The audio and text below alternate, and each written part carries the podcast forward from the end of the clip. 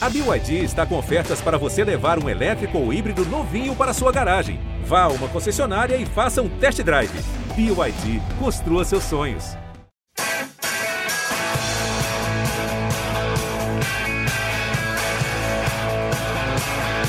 Bom dia para quem é de bom dia, boa tarde para quem é de boa tarde, boa noite para quem é de boa noite. Se você está nos escutando de madrugada, boa sorte. Meu nome é José Edgar de Matos, eu sou setorista de São Paulo aqui no GE. Iniciamos mais uma edição do nosso querido podcast, uma edição quente, uma edição que está fervendo. Também pela classificação do São Paulo para as oitavas de final da Copa do Brasil, a final na última quinta-feira, o Tricolor venceu o Juventude por 2 a 0 na Arena Barueri, ganhou mais, garantiu mais 3 milhões ali na conta e também entrou no grupo dos 16 melhores times da Copa do Brasil. Copa do Brasil, que é a competição tão exaltada aqui pelo nosso Caio Domingues, nosso voz da torcida, que está aqui conosco, é o nosso grande convidado dessa sexta-feira, né? Já que o resto da galera chinelou, né, Caio? Mas antes de entrar nos próximos assuntos e nos assuntos que estão mesmo esquentando São Paulo, até para fazer aquele mistério que apresentador de TV de domingo gosta.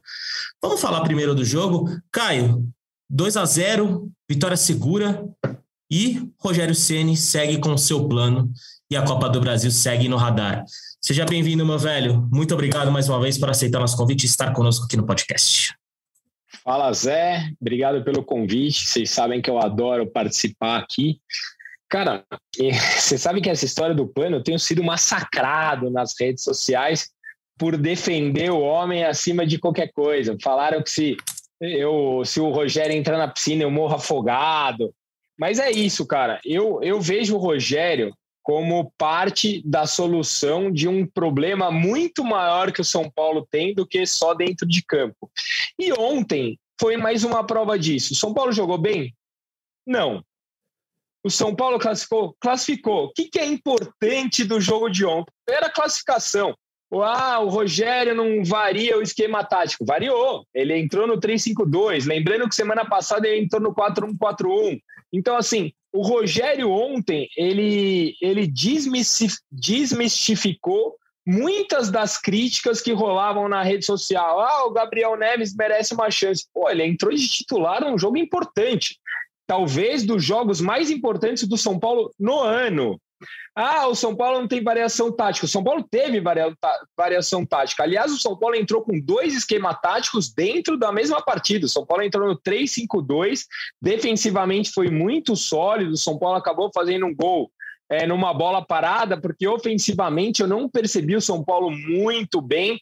E se você parar para analisar o São Paulo friamente, é o melhor ataque do Campeonato Brasileiro.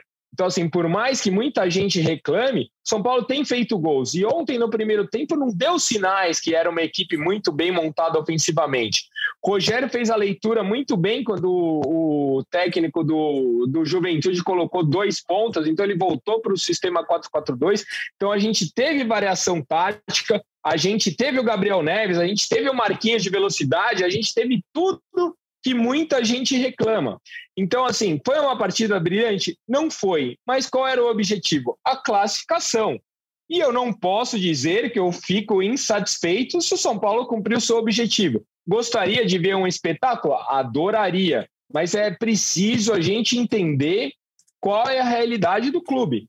E dentro da realidade, o São Paulo fez absolutamente tudo que eu esperava dele e estou muito satisfeito com a partida de ontem.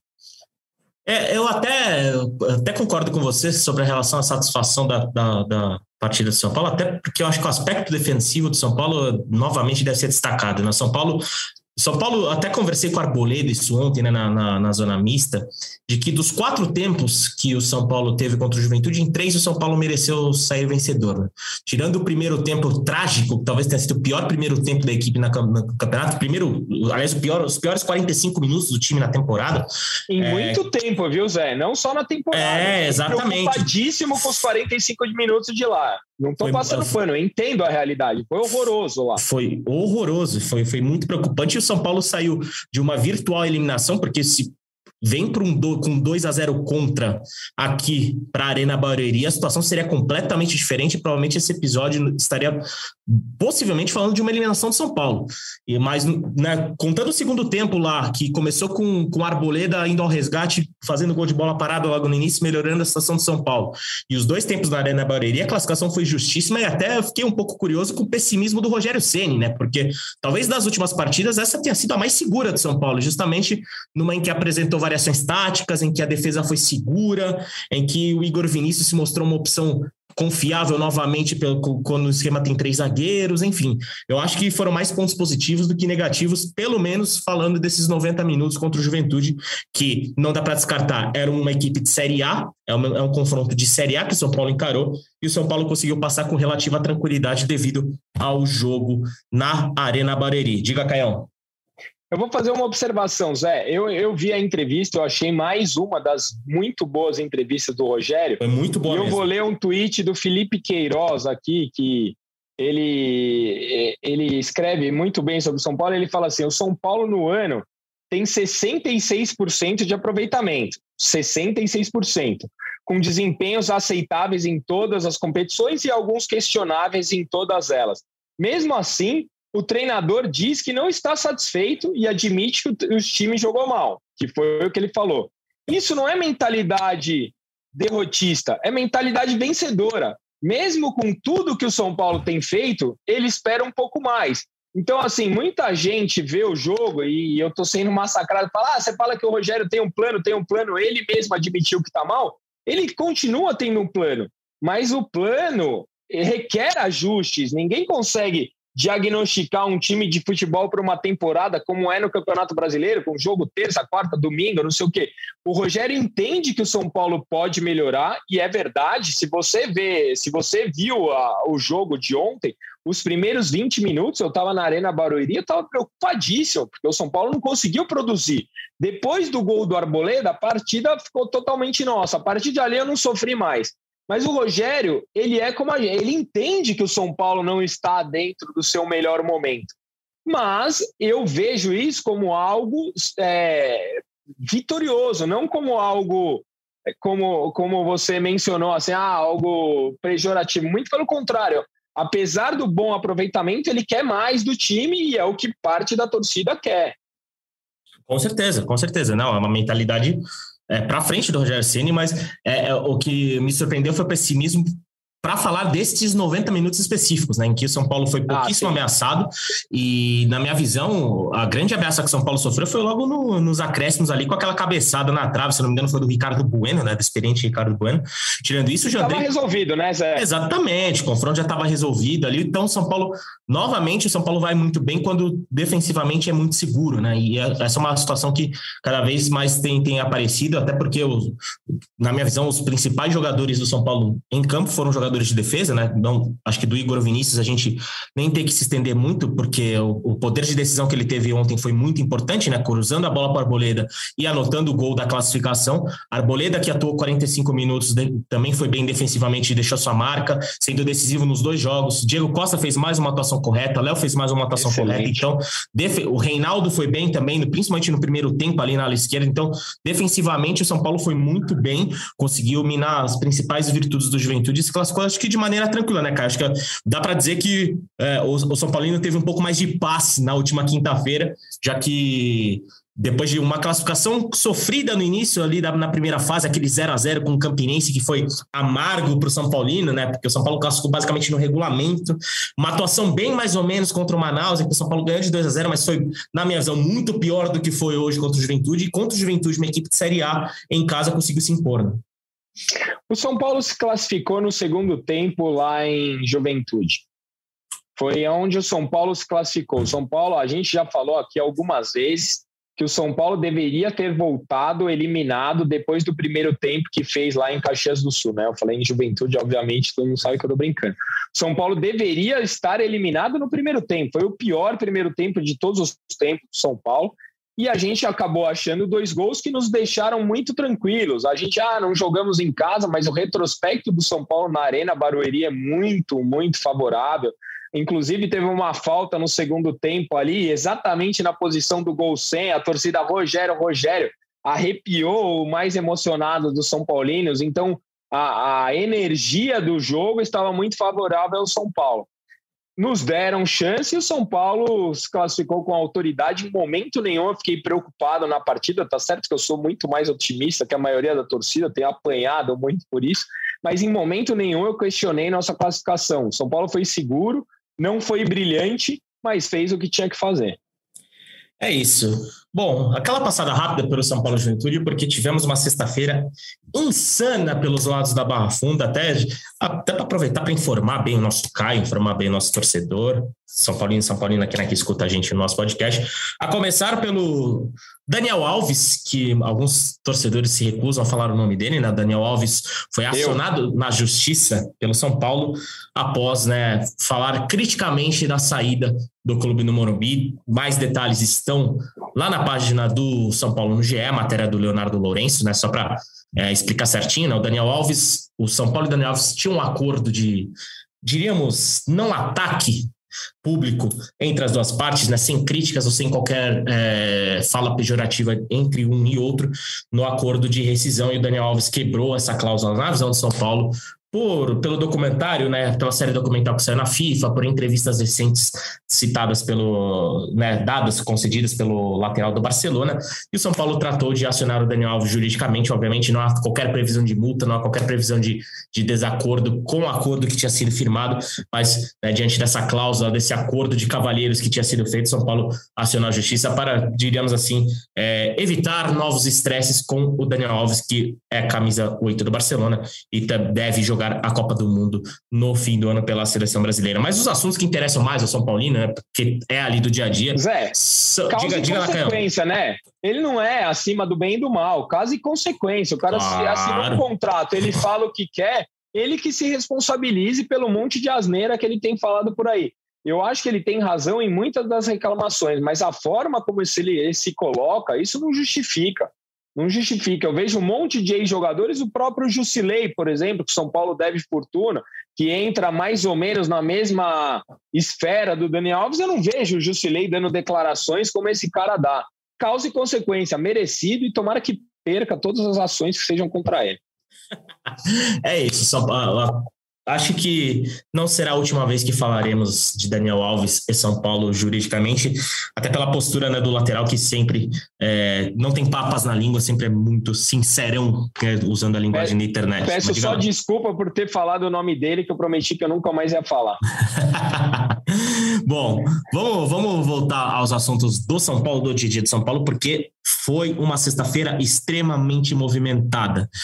Caio, vamos começar por Marquinhos, que talvez seja é, a notícia que o torcedor deva lamentar mais, porque o São Paulo está prestes a perder uma revelação de Cotia por uma cláusula muito baixa devido a erros é, na, na, renovação de Marquinhos lá em 2019, né, ainda com, com a atual gestão, que tratou a renovação do Marquinhos na Lei Pelé só que a Lei Pelé era diferente da lei da FIFA e o que vale na janela internacional, obviamente, a lei da FIFA, que é um contrato de três anos para jogadores de 16 e não de cinco, como tinha sido firmado. E diante dessa diferença jurídica entre a Lei Pelé e a, o regulamento da FIFA, o Marquinhos poderia simplesmente entrar na justiça neste mês de julho, em que ele completaria três anos daquele contrato e deixar o São Paulo de graça. Mas o São Paulo conseguiu um acordo com empresários do, do atleta, né? Que o atleta recentemente mudou de, de representantes, e por 3 milhões de euros o Marquinhos está prestes a fechar as malas e ir a Londres defender o Arsenal. Qual que é o sentimento do torcedor, Caio, de ter essa notícia especificamente do Marquinhos? Porque a gente bateu muito na tecla que o Marquinhos era o único jogador atacante de velocidade com essa característica do elenco. E ele vai embora agora nas próximas semanas. Como que você recebe essa notícia, essa saída do Marquinhos pro Arsenal? Zé, é, Cara, essa é uma pergunta muito boa e a gente não pode tirar o lado emocional do lado racional. Pelo lado racional da coisa, ah, o Marquinhos recebeu uma proposta do Arsenal, vai morar em Londres, num país muito mais evoluído, com segurança, é, com todos aqueles aspectos que a gente já considera, e no lugar dele, provavelmente todo mundo tomaria a mesma decisão.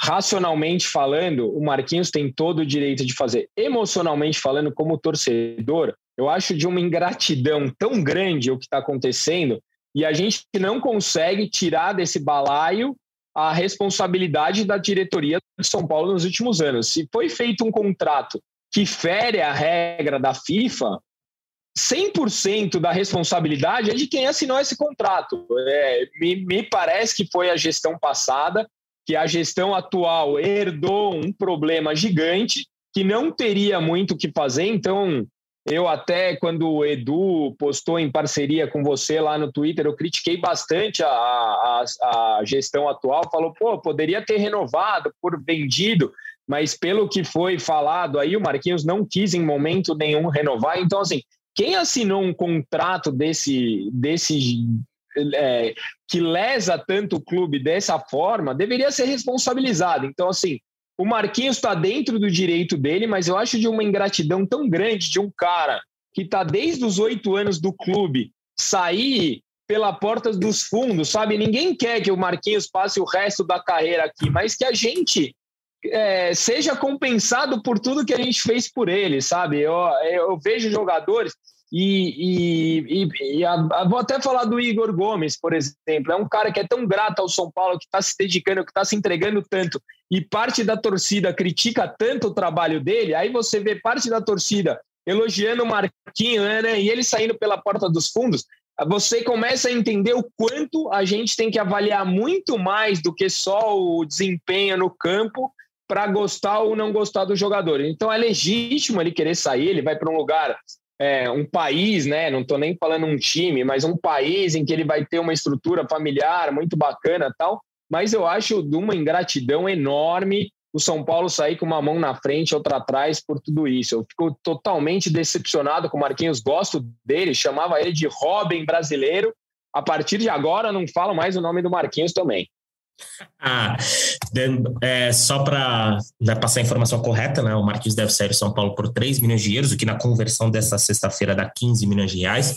E o negócio está tão avançado que a comissão técnica já recebeu a recomendação de não relacioná-lo para a partida contra o Cuiabá. Marquinhos provavelmente deve ter se despedido do São Paulo justamente no jogo contra o Juventude.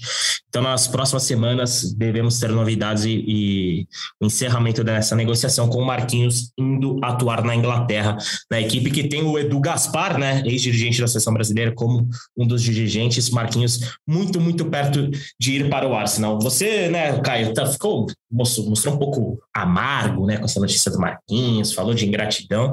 Agora eu acho que vou arrancar um sorriso do teu rosto, cara. Não sei se, se eu vou ter essa confirmação. Conversando com Só um parênteses, é. Diga, é diga. porque a gente fala aqui que o São Paulo precisa de velocidade, velocidade, velocidade. O único próximo de ter essa velocidade é o Marquinhos. E a Sim. gente ainda vai perder por preço de banana. Tudo bem, 3 milhões de euros é muita grana, mas se você comparar no, no mercado do futebol, não é nada. Então, assim, o São Paulo vai perder a única possibilidade de velocidade por nada. Então, assim, puta, é. eu, eu é fico chateado. Né? Não, é e, pra se lamentar. Não, e até fiz essa pergunta para o Rogério Ceni né, antes de passar para o próximo assunto, na entrevista coletiva de ontem, sobre a necessidade da, da chegada de um jogador de velocidade com a iminente saída do Marquinhos. Jogador de velocidade é um assunto que o Rogério Ceni tem como prioridade desde o início da temporada. Imagina agora que ele está perdendo a sua única opção, já que o Marquinhos está né, muito, muito perto, ainda falta negociação, algumas questões de detalhes contratuais, tanto da transferência, de forma de pagamento, enfim, detalhes burocráticos, mas o Marquinhos muito próximo de defender o Arsenal a partir da próxima janela de verão da Europa. Mas falando do segundo mercado da bola do São Paulo do dia, Thiago Volpe está de malas prontas e não deve jogar mais pelo São Paulo, Caio Domingos. Proposta entre 1 milhão e meio de dólares e 2 milhões e meio de dólares, ou seja, entre 7 milhões e meio e 2 milhões e meio de reais, e 12 milhões e meio de reais. São Paulo ainda está definindo com o Toluca do México ó, o valor e a forma de pagamento, mas São Volpe já topou a oferta, São Paulo também já topou a liberar o goleiro, então Thiago Volpe terá a sua passagem encerrada pelo São Paulo nos próximos dias. A expectativa é de que o negócio seja fechado, inclusive no início da próxima semana, e que no início da próxima semana Thiago Volpe e São Paulo anunciem o fim da relação iniciada em 2019. Você a saída do Volpe é algo a se comemorar ou é duro demais falar isso, Caio, diante de uma passagem que teve altos e baixos, mas tiveram bons momentos, né? Não adianta fechar os olhos para os bons momentos que o Volpe também teve com a camisa do São Paulo, né? Talvez tenha sido seria um, um pecado eu dizer que o Volpe tenha sido o goleiro mais regular ou quem mais se aproximou de fazer a torcida é, não ter aquela dependência do Rogério Ceni como teve durante muito tempo desde a aposentadoria do hoje treinador. Qual, qual o teu sentimento também sobre a saída do Thiago Volpe, Caião? Zé, pasmem. O Volpe seria o goleiro que mais tinha se aproximado até o Jandrei. E olha que o Jandrei não é o goleiro dos sonhos, mas o Jandrei tem mantido uma regularidade boa eu, depois de que a gente falhou aqui, de, de, que a gente falou que ele falhou no jogo contra o Santos, o Praz concordou comigo. O Jandrei fez três partidas muito seguras, inclusive ontem achei ele muito bem na partida, tal. O, o, o Volpe, diferente do Marquinhos, eu consigo equilibrar a parte racional e a parte emocional.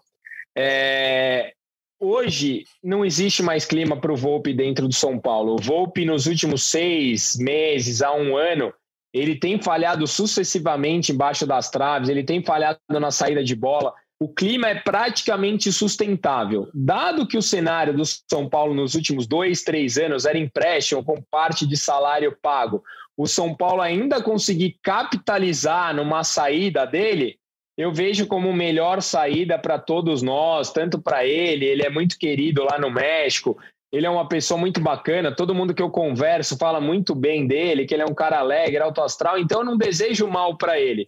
Só que eu acho que hoje ele não, não tem mais condições de ser o goleiro do São Paulo. Então vejo essa saída como ótima para todas as partes.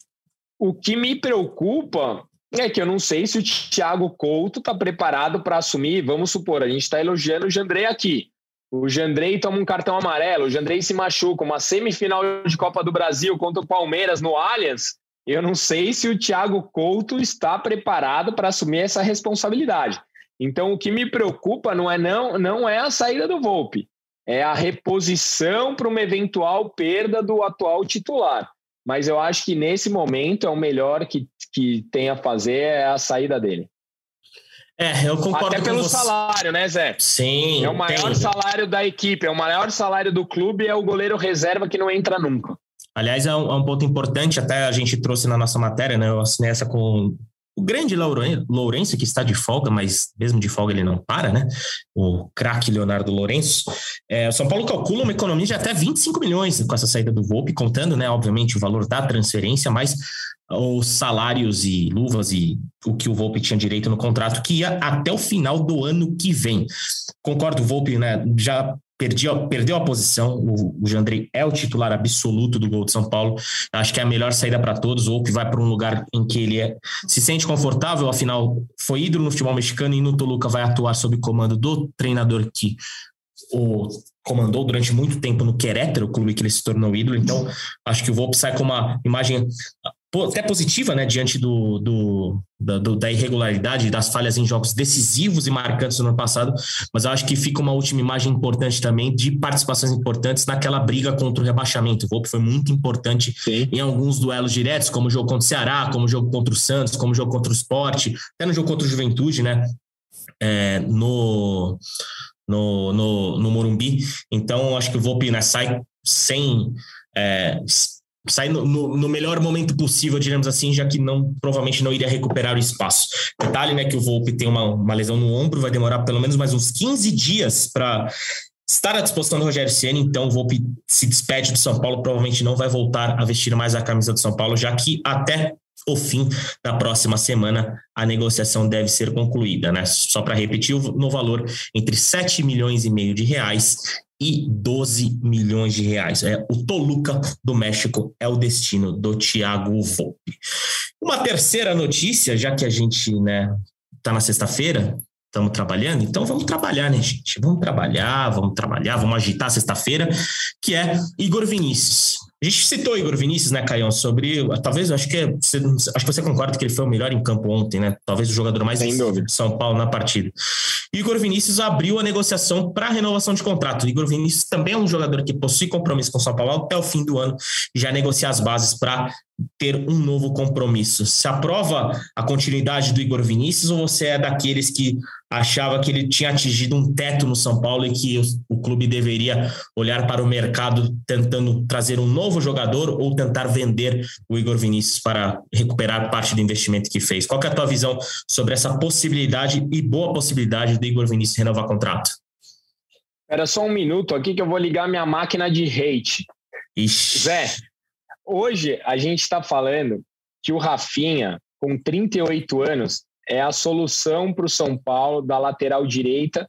E eu diria que desde o Ilcinho, ou seja, faz 10 anos que o São Paulo não tem um lateral direito inquestionável como é o Rafinha. O Batuqueiro, que a gente falou aqui, não foi inquestionável. O Igor Vinícius, apesar de ter uma irregularidade, ele tem, se eu não me engano, 21, 22 anos. Cara, olha o lateral direito da seleção. Olha o lateral direito. O, o, do Palmeiras não é inquestionável. O bicampeão da Libertadores tem o Marco Rochas e o Mike. Pergunta para a torcida dele se eles gostam dos dois laterais.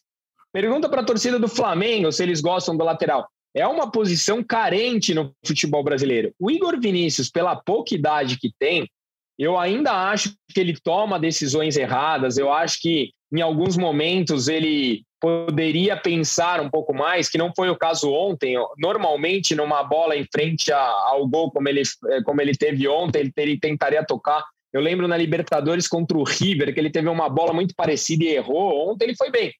Eu acho o Igor Vinícius um jogador promissor. Ele vai ser o Cafu? Não, não vai. Ele vai ser o Jorginho? Não, não vai. Mas dentro da realidade do futebol brasileiro e mundial, eu acho que o Igor Vinícius é um jogador com potencial. Eu, Caio, renovaria. Até vou contar uma história. Ontem a gente foi de arquibancada lá no jogo, tal, tinha uns caras na frente xingando o Igor Vinícius de tudo que é jeito. Eu falei, cara, posso te pedir um favor? espere ele fazer o gol e xinga, porque agora você vai atrapalhar. O São Paulo precisa se classificar. O cara fez o gol, olhou para mim e falou: agora eu posso xingar. Eu falei: agora xinga à vontade.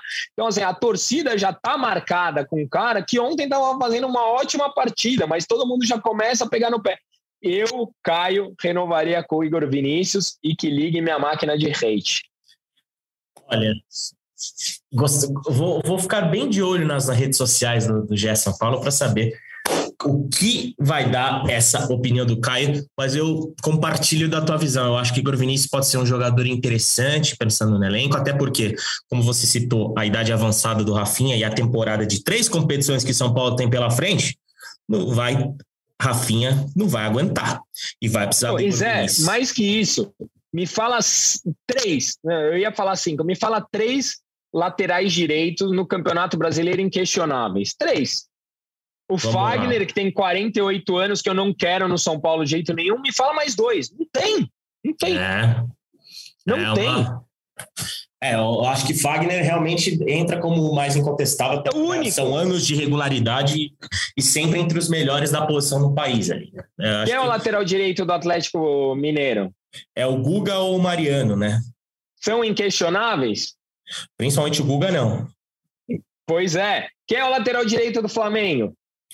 Lateral direito do Flamengo é o Isla, que é bem criticado também. E o, tem o Rodinei, tem, tem também o, é, o, Rodinei, o Mateuzinho. O Rodinei. O Rodinei. Mateuzinho, que era base. existe é. lateral direito inquestionável. O Igor Vinícius tem 21, 22 anos. Não tem por que a gente abrir mão de um jogador desse. Não tem, na minha opinião. Só, só, só uma correçãozinha, Caio. O Igor tem 25 anos já. 25. Tá? 25 anos, é, mas é um cara jovem, é um cara que aprendeu com o Daniel Alves, está aprendendo com o Rafinha, inclusive ele falou da relação com o Rafinha, e acho que é um jogador que pode ser bem útil para o São Paulo, principalmente em ocasiões como da partida da Copa do Brasil. É. Bom, o são... tempo passa, eu ainda olho no espelho e me vejo sem barba branca, passou rápido. nem fala, cara, nem fala. Esses dois anos de pandemia aí fizeram o tempo passar muito rápido. Só umas últimas informações de mercado de São Paulo. O Caio citou o Thiago Coutos, o Thiago Couto tem contrato com a equipe do Morumbi até junho, e não é até junho de 2023, até junho de 2022, ou seja, o contrato do Thiago Couto está para terminar, mas o São Paulo já está negociando a renovação, deve acertar nos próximos dias. E Caio Domingues, Thiago Couto será o goleiro reserva do São Paulo a princípio. Nos planos do São Paulo é, o, o é ter o Thiago Couto como o reserva imediato de Andrei, Young, né, seria o terceiro goleiro, e o Lucas Perry, a princípio, permanece, né, está nos planos, não está nos planos do São Paulo pedir o retorno do Lucas Perry. O Lucas Perry está bem jogando no Náutico, está de titular, e também é outro jogador que deve ter o contrato renovado, já que o compromisso dele com o tricolor vence no fim do ano. E, obviamente, né, essa renovação foi acordada justamente para ele poder jogar emprestado para o Náutico. Então, qualquer novidade sobre o mercado de São Paulo, que do nada começou a esquentar, né? Eu estava de férias, estava tudo parado, voltei de férias, começou a esquentar tudo, né? Pareceu que foi tudo combinado, né? Mas tudo bem, a gente não tem, tem que reclamar, porque é bom trabalhar com notícia. A gente trabalha bastante, mas é bom trabalhar com notícia, até porque é o que move a gente. Diga lá, Caião. Ô Zé, mas eu vou fazer uma observação. Ontem eu estava no estádio e algumas pessoas vieram me cumprimentar pelo GE, pelo Voz da Torcida tal, e teve um cara que o cara me abraçou, eu vou até procurar o nome dele, eu falo até o final do programa, e o cara te elogiou pra caramba. Ele, puta, porque o Zé é demais, porque o Zé é bom da informação, eu vou achar o nome dele aqui, porque o cara te elogiou. Sério, a galera gosta de você, não é, não é porque você tava de férias, não, é porque o trabalho te procura, Zé. Pô, fico feliz, fico feliz com o elogio. Aliás, também aproveitar, mandar um abraço. É, ah, nós fomos no show do Metallica, né, na terça-feira, eu, minha mulher Alívio e o Edu, e fomos abordados por um simpático rapaz na, na, na, fila do bar, e ele falou: vocês são do GE São Paulo, e o rapaz, o rapaz é tão ligado no nosso podcast que ele falou: Ô Eduardo, o que, que você está fazendo aqui? Você não é do sertanejo? É, olha aí. Eduardo foi cobrado no show do Metallica. Aí ele Ó, até foi... É o Lucão de Jandira. Manda um abraço para ele, que ele te elogiou Pô. pra caramba, quiser. Pô, abração para o Lucão de Jandira. Fico muito feliz que você curta o nosso trabalho. Espero que siga conosco até o fim da temporada e pelas próximas temporadas, porque, como o Caio fala, é sempre um prazer estar aqui no podcast. É uma das coisas mais gostosas que a gente tem no trabalho é essa, essa conversa de podcast e trazer tudo aqui para vocês, São Paulinos e São Paulinas. Também, é, esse torcedor que falou da, da, da visão certa, da opção sertaneja do Edu, do gosto sertanejo do Edu, por favor, se identifica, me chama lá nas redes sociais, eu chamo o Caião, eu chamo o Edu, pra, porque a gente ali conversou rápido, né, nem, acabou nem trocando os nomes ali. Então, é, você que cobrou o Edu por estar no show do Metallica, Vá lá nas redes sociais, marque eu, marque o Edu, marque o Caio, que queremos saber seu nome, para, obviamente, te mandar um abraço também aqui ah. nesse podcast, né? Caião, vamos encerrando por hoje, afinal, né, a janela tá curta, tem muita coisa para falar, tem muito trabalho ainda pela frente. Quero seu destaque final, né? São Paulo e Cuiabá, São Paulo provavelmente sem o Marquinhos, né? Que não deve ser relacionado, mas com a possibilidade agora de dois jogos em casa, né? Pegando o Cuiabá e pegando o Jorge Wilstermann pela Copa Sul-Americana, de se colocar no G6 do Campeonato Brasileiro, com uma posição importante importante no início e também de avançar a próxima etapa da Copa Sul-Americana. O que, que você traz para a gente de último destaque? E já agradecendo novamente sua participação aqui conosco, meu amigo. Bom, primeiro eu que agradeço, vocês sabem o quanto eu gosto. E sem Diego Costa também, né? Até um dos motivos do Rogério ter tirado o Arboleda é que o Diego Costa está suspenso. E eu não poderia deixar de falar sobre o plano do Rogério. É, ele mesmo falou na, na entrevista coletiva que ele não está satisfeito com o desempenho em campo o que não significa que o plano não está dando certo. São Paulo está classificado na Copa do Brasil, São Paulo está praticamente classificado na Sul-Americana e o São Paulo é quinto colocado do brasileiro. A entrevista demonstrando insatisfação com o desempenho da equipe mostra que o São Paulo precisa aperfeiçoar o que está sendo feito, não que o que está sendo feito está sendo errado. Então eu vejo essa possibilidade do São Paulo, de uma sequência de jogos em casa, de mostrar que o São Paulo tem condições de brigar por alguma coisa nessa, nesse campeonato.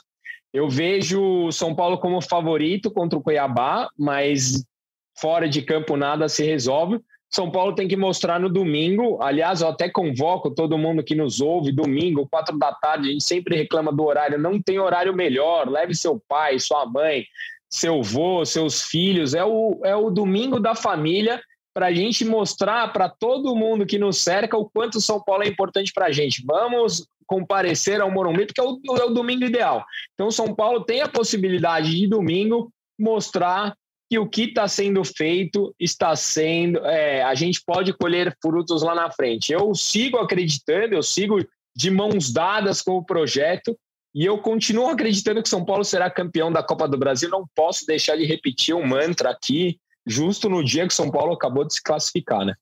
Exatamente, eu já ia, já, já ia pedir para você encerrar o podcast com, com, com, esse mantra, mas já está registrado aqui nos, no, nas nossas gravações. Caio Domingues, mais uma vez, disse que São Paulo será campeão da Copa do Brasil.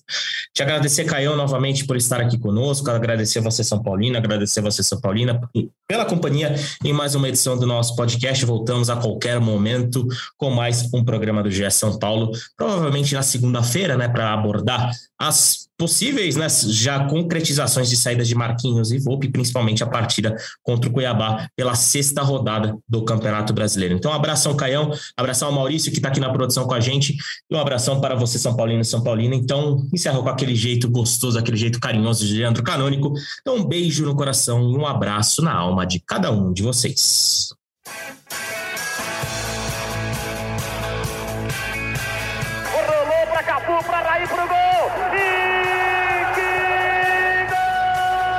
Rogério, pé direito na bola, passou pela barreira!